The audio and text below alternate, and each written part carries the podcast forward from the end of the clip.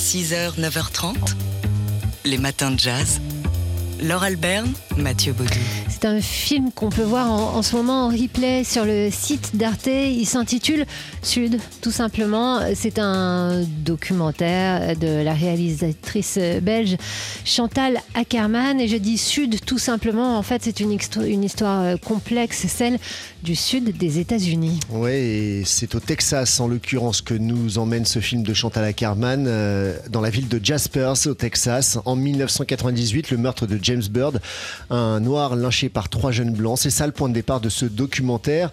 Euh, c'est le point de départ qui va amener Chantal Ackerman donc à se rendre sur place, à interviewer euh, les habitants de la ville, noirs et blancs, et surtout à comme elle a l'habitude de le faire, à nous imprégner de cette histoire en filmant le décor. Et c'est toute la ville et tout le, décor, la nature même, les arbres, le moindre brin d'herbe qui respire la violence sous-jacente qui règne dans cette ville de Jasper. C'est ça, c'est-à-dire que alterne les longs plans contemplatifs sur cette nature, sur les décors.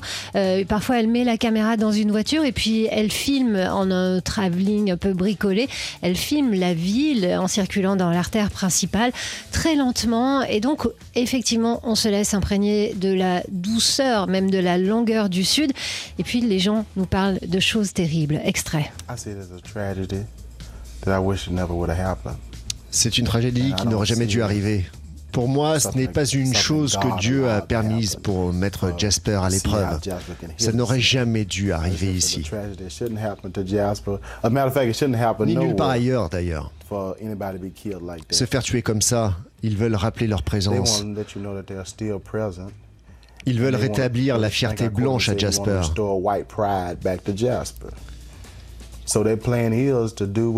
Ces salauds veulent finir leur boulot, supprimer et faire taire les Noirs. Parce qu'après leur émancipation, les esclaves progressaient trop vite. Alors ils se sont organisés pour freiner les Noirs et les tuer, pour les empêcher de devenir de vrais hommes.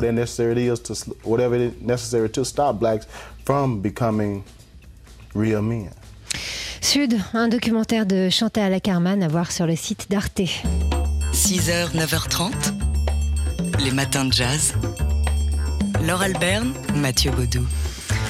C'est un spectacle qui a été créé au théâtre de Vitry-sur-Seine, qui part en tournée et qui sera présenté jeudi soir à Dieppe ainsi que mardi prochain à Évreux-Louviers. Ce spectacle s'intitule Axac, l'impatience d'une jeunesse reliée.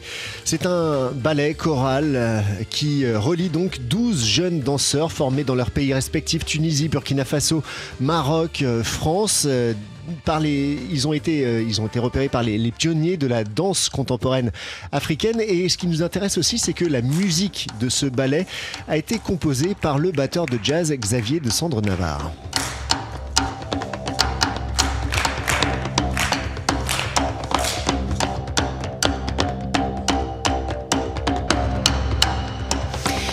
Alors c'est assez beau, il y a des images, hein. vous pouvez voir notamment euh, les images sur le site euh, du théâtre Jean Villard de Vitry-sur-Seine où le spectacle a été créé.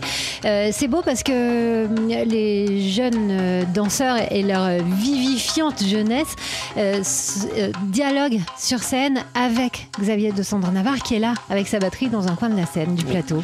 Xavier de Sandre Navarre qui participe donc pleinement, hein, qui est partie prenante de, de, ce, de ce projet Axac, l'impatience d'une jeunesse reliée qui va passer aussi par Blois, Mâcon ou la région parisienne euh, au début de l'année prochaine et qui passera aussi, si les conditions sanitaires mmh. le permettent, par l'Égypte et le Maroc. 6h, 9h30, les matins de jazz. Laure Alberne, Mathieu Baudou. C'est une longue et très riche interview du saxophoniste Archie Shepp qu'on peut lire euh, sur le site de la New York Review of Books. Le saxophoniste, Archie Shepp qui est interviewé, certes, mais pas par n'importe qui, par son propre fils, Akra Shepp, qui est photographe par ailleurs. Alors bien sûr, ça parle d'artiste à artiste, mais aussi de père à fils et de fils à père. Et il y a euh, cette euh, notion de transmission, transmission artistique, transmission politique aussi entre, entre les deux hommes.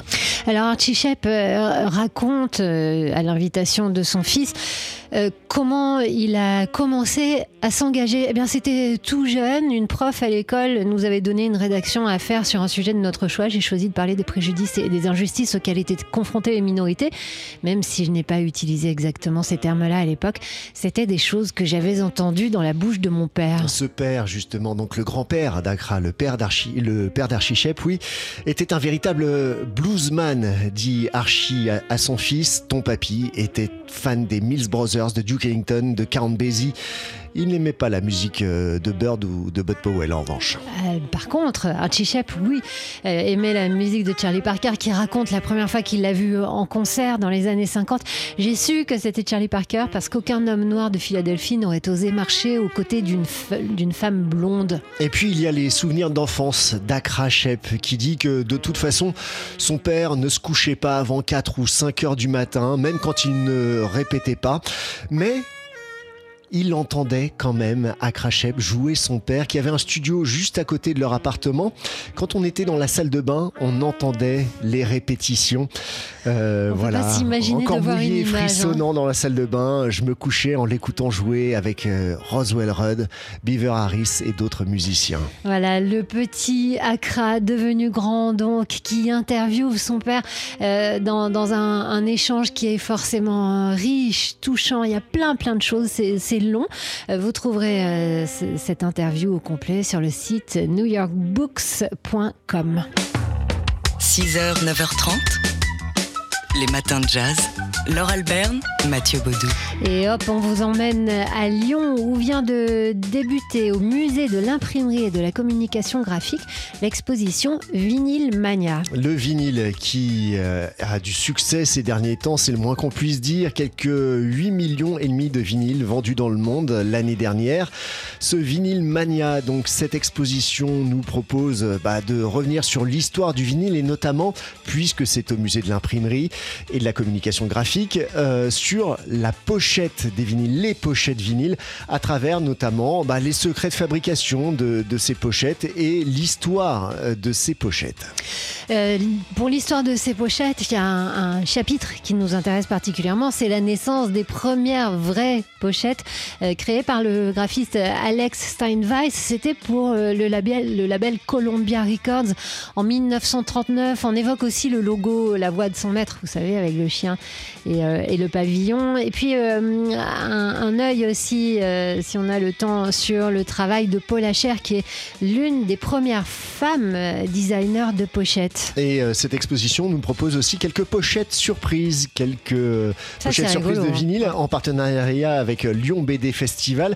Ce sont des dessinateurs de BD qui créent des pochettes inédites, donc pour des vinyles. Il y a plein d'autres choses. Hein. On nous emmène notamment, et c'est assez curieux, en Corée du Sud, où paraît-il le vinyle est quasiment absent euh, de la culture musicale, à voir euh, ce qu'on y fait. Donc l'expo Vinyl Mania en deux mots, ça se passe à Lyon, c'est jusqu'au 21 février, ça vous laisse le temps de vous organiser un week-end à Lyon au musée de l'imprimerie et de la communication graphique. Les matins de jazz.